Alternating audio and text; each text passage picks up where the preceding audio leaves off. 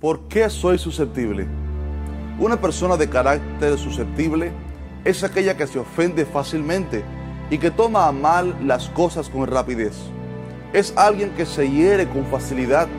Esta debilidad hace sentir a los que rodean a un susceptible cierto distanciamiento para con él, para así evitar decir alguna palabra que le pudiera hacer sentir incómodo. A la vez, el susceptible casi nunca llega al triunfo, ni a crecer años en un trabajo o congregación, porque el mundo donde vivimos está lleno de obstáculos que vencer y de personas de distintas formas de carácter con las cuales tenemos que relacionarnos. En las congregaciones hay también niños espirituales, quienes aún tienen necesidad de leche y no de alimento sólido. Pero, ¿por qué sucede esto en algunos cristianos? ¿Cómo puedo dejar de ser un susceptible? Aquí lo veremos en ¿Qué dice la Biblia? Bienvenido.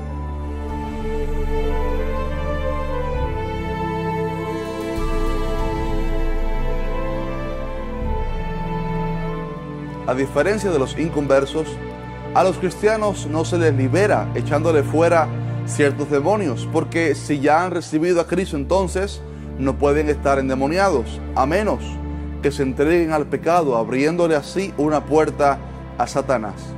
Lo que Cristo enseñó sobre la forma de liberar a los que ya lo habían recibido a Él era esto, y conoceréis la verdad, y la verdad os hará libres. Lo que necesita un creyente susceptible es conocimiento. Un creyente que fácilmente se hiere, que toma las cosas en tono personal para mal, que tuerce el propósito con el que alguna palabra o acción fue realizada, necesita conocer la causa real por la que su corazón se hiere con facilidad. Luego debe tomar la solución que la palabra de Dios ofrece para ello. Sabes, en la armadura de Dios encontramos toda la protección que el Señor proporciona al soldado de la fe. Una de las armas es la coraza de justicia. La coraza tiene la función de proteger el corazón. Físicamente se usaba sobre el tórax del soldado y así su corazón era protegido de los dardos enemigos. Espiritualmente, la coraza tiene el propósito de proteger el corazón del creyente para que no sea herido con facilidad. Así que si un cristiano viste su coraza de justicia, no será fácilmente herido. Si tiene su coraza, su corazón estará blindado aún contra las palabras ásperas que son como golpes de espada. Cristo y sus más fieles discípulos usaban este atuendo invisible de la fe. El Señor cuando le maldecían no se hirió contra sus ofensores, no respondía con maldición, sino encomendaba la causa al que juzga rectamente. Desde la cruz, sin que el vituperio le pudiera hacer resentirse, pidió al Padre que perdonara a sus matadores. Esteban, al igual que Jesús, no fue lastimado internamente por los que le apedreaban. Su corazón tenía esta coraza. Mientras lo herían físicamente, él se arrodilló y con corazón sano le pidió al Señor que no tomara en cuenta a sus enemigos aquel pecado. La coraza que se nos ordena usar se llama la coraza de justicia.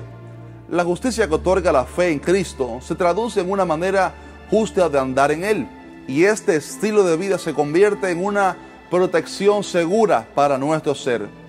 Cuando nuestros pies andan por caminos derechos, nuestra sensibilidad emocional está protegida por esa justicia. Pero cuando nos permitimos algunos procederes injustos, o sea, cuando damos pasos que no están de acuerdo con la santidad de Dios, el corazón pierde el blindaje de la justicia y queda vulnerable a los dardos externos que se envían contra nosotros. Son dardos de pensamientos mentirosos a ese corazón desnudo de justicia. Por ejemplo, palabras que le hagan sentir no amado por los demás o despreciado por todos. Caín, el hermano mayor, se enojó contra su hermano Abel, a tal manera que lo invitó a ir con él al campo y allí lo mató. Caín estaba herido contra Dios y contra su hermano. Pero ¿por qué estaba herido Caín?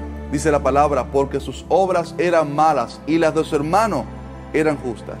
O sea, porque a él le faltaba la coraza de justicia, le faltaba un andar en justicia y obviamente su corazón estaba al descubierto para que la amargura lo hiriera. Mi hermano querido, si la justicia de Dios no está ceñida a tu corazón, Debido a ello, funcionarás como niño quejoso todo el tiempo, que requiere todavía tratos exclusivos dentro de la casa de Dios.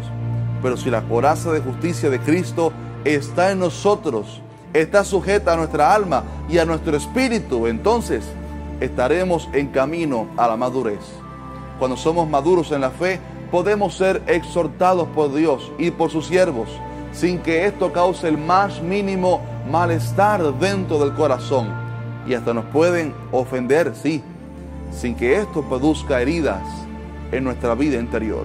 Así que la próxima vez que veas a alguien que se hiere fácilmente y se ofende con cualquier palabra, puedes decirle cuál es su enfermedad, pero también cuál es la cura perfecta.